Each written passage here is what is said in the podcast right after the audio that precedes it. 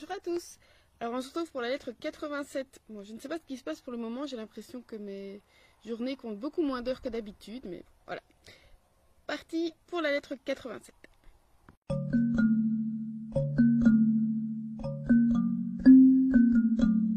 Sénèque nous raconte qu'il a fait naufrage avant même d'embarquer.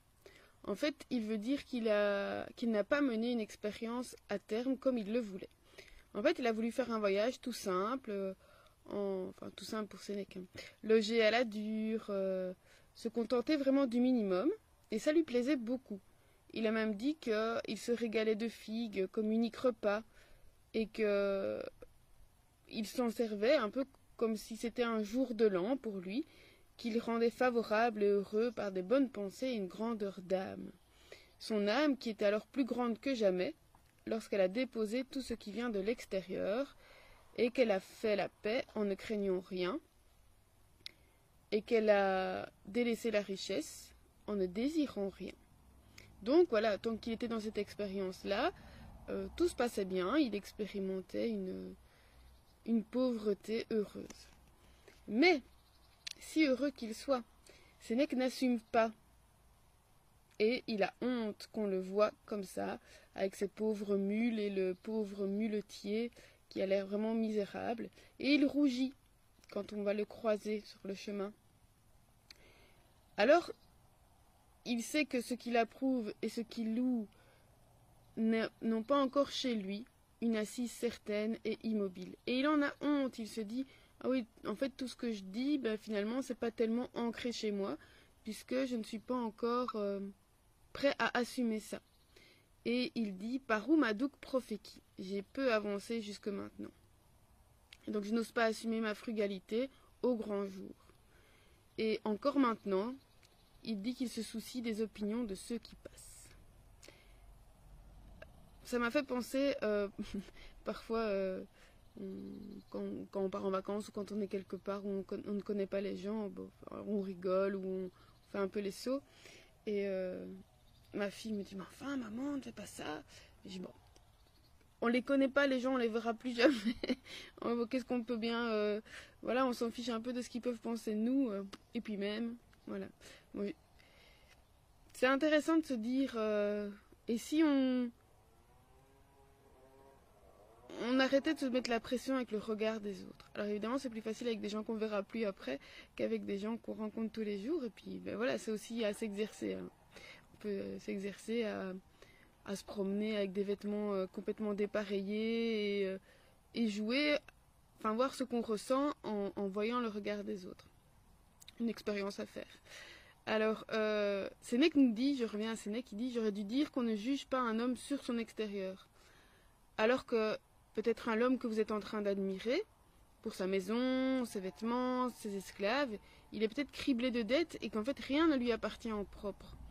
Il va même plus loin en disant que ce qui nous appartient, enfin ce qu'on a qui, qui a l'apparence de nous appartenir, soit ben voilà, on l'a on l'a eu par, euh, par crédit, soit c'est la fortune qui nous l'a alloué. Et dans les deux cas, c'est la même chose. Rien de ça ne nous appartient en propre. La, seule chose qui nous appartient, c'est nous-mêmes. Et il dit que, alors il donne l'exemple de Caton, nous, nous a donné l'exemple de Scipion euh, la dernière fois, Caton, le grand Caton, lui, montait un, cheval qui apparemment n'avait pas grande allure, et se, souciait bien peu du regard des autres. Alors qu'aujourd'hui, dit-il, les petits jeunes, ils se, pavanent sur des poneys, des chevaux parés d'or. Ça faisait penser aux voitures, euh, aux voitures tunées, euh, qui font plein de bruit, tout ça. C'est plus des poneys, mais... alors, ici, après, il va repartir sur des arguments, les syllogismes, et alors c'est amusant parce qu'en fait, il ça dure très longtemps, il en reprend plusieurs pour les, à chaque fois les commenter. Et à la fin, en fait, on verra que il, ne les rejette pas, mais il dit que finalement, ça ne sert pas à grand chose. Alors, donc, il repart pour les arguments selon lesquels la vertu satisfait au bonheur. Alors, un des, des arguments, c'est des syllogismes. Ce qui est bon rend les hommes bons. En effet, ce qui est bon dans la musique fait le musicien. Les choses fortuites ne le font pas, donc ce ne sont pas des biens. Et donc pour lui, il faut entendre le mot bon, parce que c'est à chaque fois des jeux, il joue sur les mots, en, tout cas ses détracteurs jouent sur les mots, il lui essaye d'expliquer ce qu'il a voulu dire. Et donc ce qui est bon, euh, c'est-à-dire ce qui est bon dans la musique, c'est c'est-à-dire ce qui lui permet de, le faire, donc de faire la musique comme les instruments, mais aussi ce qu'il est comme artiste, sans ces moyens-là. Et donc, pour un, homme, il n'y a pas de double bien, donc ce qui nous permet de le faire et euh, ce qu'on est nous-mêmes, puisqu'en fait le bien de l'homme et le bien de la vie, c'est la même chose. Donc on n'a pas ce qui nous permet de vivre, c'est nous. Alors, Deuxième chose, ce qui euh, arrive aux individus méprisés et honteux n'est pas un bien. Donc ce que les, ces gens méprisés et honteux peuvent avoir comme euh, fortune, par exemple. Or, les richesses euh, peuvent arriver aux lanistes et aux proxénètes. Donc le laniste, c'est celui qui entraîne les gladiateurs. Les proxénètes, ben, vous savez ce que c'est. Donc ce ne sont pas des biens. Donc en fait, ces gens-là peuvent avoir de l'argent, gagner de l'argent. Donc l'argent n'est pas un bien. Et Sénèque nous dit qu'en fait la vertu, elle doit rehausser l'homme au-dessus de ce qui est cher aux mortels, donc justement au-dessus des richesses. Et donc on ne doit pas regarder quelqu'un en fonction de ça. Euh, la, vertu ne craint ni ne désire ni ce qui est appelé bien ni ce qui est appelé mal, parce qu'en fait, euh, par exemple, l'insensibilité, c'est quelque chose qu'il dit on a en commun avec euh, la cigale ou le cafard, et la quiétude, ben, on a ça en commun avec le vermisseau. Donc c'est pas vraiment un bien ni un mal. Le seul vrai bien, c'est quelque chose de divin, et seul le sage peut l'avoir. Là, Sénèque est vraiment clair, il dit que le vrai bien ne tombe pas sur tous, et n'importe qui ne peut pas en être possesseur. Euh, il dit d'ailleurs c'est un peu comme les climats, selon les régions, on va avoir telle, ou telle chose qui pousse et tout ça. C'est la même chose pour les, les hommes. Et si l'âme n'est pas pure et sainte, ben Dieu ne s'en occupera pas. Donc tout le monde ne peut pas être sage. Alors, autre chose, le bien ne naît pas du mal. Or, la, la richesse en provient du mal. En effet, elle naît de l'avarice. Donc la richesse n'est pas un bien. Alors, Sénèque répond que pour certains, la richesse peut être un mal si elle provient d'un vol, mais en sachant qu'elle peut apporter un profit qui sera alors accompagné de remords ou de tourments. Mais Sénèque nous dit c'est alors honteux d'admettre que le vol, l'adultère, le sacrilège peuvent être des biens, puisqu'ils ils, euh, profitent aussi. Alors comment est-ce qu'on peut dire ça? Bien sûr que non. Donc on pourrait aussi dire, il dit, euh, on pourrait aussi dire que le sacrilège serait à mettre dans la même catégorie que de ce qui est honnête, tant qu'on y est. Bien sûr que non. Donc du mal ne peut jamais naître le bien. C'est comme euh, la figue ne peut pas naître de l'olivier. Alors, il nous donne l'exemple de Posidonius qui dit que les richesses sont cause de maux, pas parce qu'elles font le mal, mais parce qu'elles incitent à le faire. Donc, euh, Sénèque nous dit qu'elles ne sont pas la cause efficiente, ce n'est pas à cause des richesses qu'on fait le mal, mais elles sont la cause antécédente. Pourquoi? Parce qu'elles vont enfler les esprits, enfanter l'orgueil, susciter l'envie, et euh, nous donner l'envie d'avoir cette, répu cette réputation de riche. Or, dit-il, les vrais biens ne vont pas corrompre les esprits. Au contraire, ils vont les exalter, les agrandir, mais sans les gonfler. Les, vrais biens, ils donnent de l'assurance, fiducia. Les richesses, elles donnent de l'audace. Ce qui est bon donne la grandeur d'âme. Et les richesses, elles apportent l'insolence. Alors, qu'est-ce que c'est l'insolence? C'est un visage faux de la grandeur. Justement, c'est une apparence de grandeur, mais ce n'est pas la vraie grandeur d'âme. Il dit que la vertu aussi, elle peut être cause antécédente. Par exemple, elle peut provoquer la jalousie chez quelqu'un qui va être euh, jaloux euh, ben de, de la quiétude, de la justesse du sage.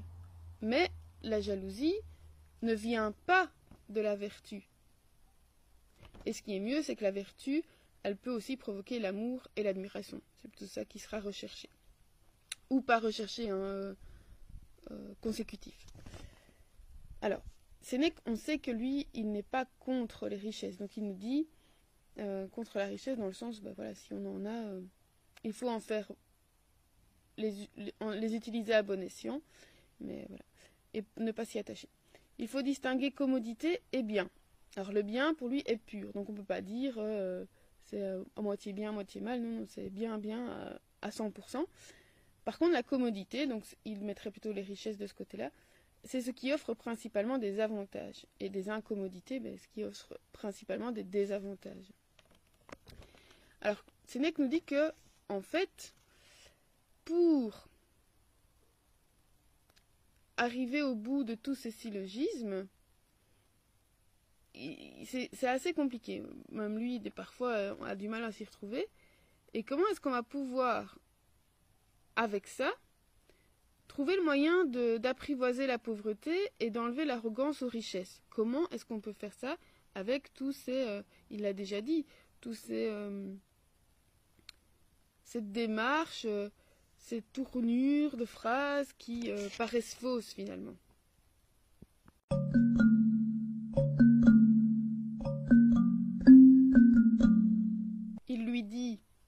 À Lucidius Est-ce que tu crois vraiment que c'est avec de tels mots qu'on arriverait à convaincre le peuple romain d'abolir les richesses? Est-ce qu'on arriverait comme ça à faire en sorte que le, le, peuple romain exalte la pauvreté, qui est en fait le principe créateur de Rome? Qu'ils comprennent que les richesses provoquent des émeutes, la vénalité, euh, voilà, qui, vraiment corrompu complètement tout Rome, alors qu'elle avait des mœurs si pures. Comment leur faire comprendre que ce qu'un peuple a enlevé à tous, cela peut être enlevé à un seul par tous? Il dit c'est ça qu'il faut dire. Et si nous le pouvons, il faut le dire plus fort. Et si pas, si on le dit moins fort, il faut en tout cas le dire plus clairement. Et évidemment, tous les syllogismes et autres euh, tournures alambiquées le peuple n'aura pas, euh, n'ira pas le comprendre. Et donc la phrase que j'ai retenue, c'est celle-là, et je pense que c'est vraiment euh, quelque chose qui peut s'appliquer à plein plein d'autres domaines. Si possumus fortius loquamur, siminus apertius. Donc disons le plus fort, ou en tout cas, si pas plus fort, plus clairement, avec plus euh, de clarté. Alors deux choses que j'ai retenues, il y a beaucoup plus de choses, mais pour être plus brève. la, première, chose, c'est que personne n'est infaillible et que donc même Sénèque qui nous, euh, qui, nous donne, enfin, qui nous donne des leçons et qui nous dit qu'il faut euh, faire ce qu'on dit, eh bien lui aussi a encore beaucoup de chemin à faire sur, euh, sur le chemin de la sagesse, entre autres par rapport au regard des autres. Et donc ça, c'est ce que je me je me proposais de faire pour moi, mais vous pouvez le faire aussi, de vous dire, tiens, où est-ce que j'en suis dans mon rapport au regard des autres, vis-à-vis de ce que, euh, ce que je suis, ce que je fais. Et deuxième chose, c'est que pour Sénèque, les richesses peuvent apporter des avantages, mais le problème, c'est qu'elles apportent avec elles des comportements mauvais.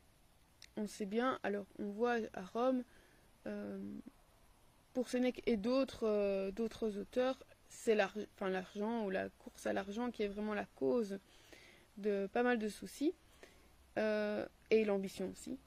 Et euh, encore à l'heure actuelle, qu'est-ce qu'on est prêt à faire pour de l'argent?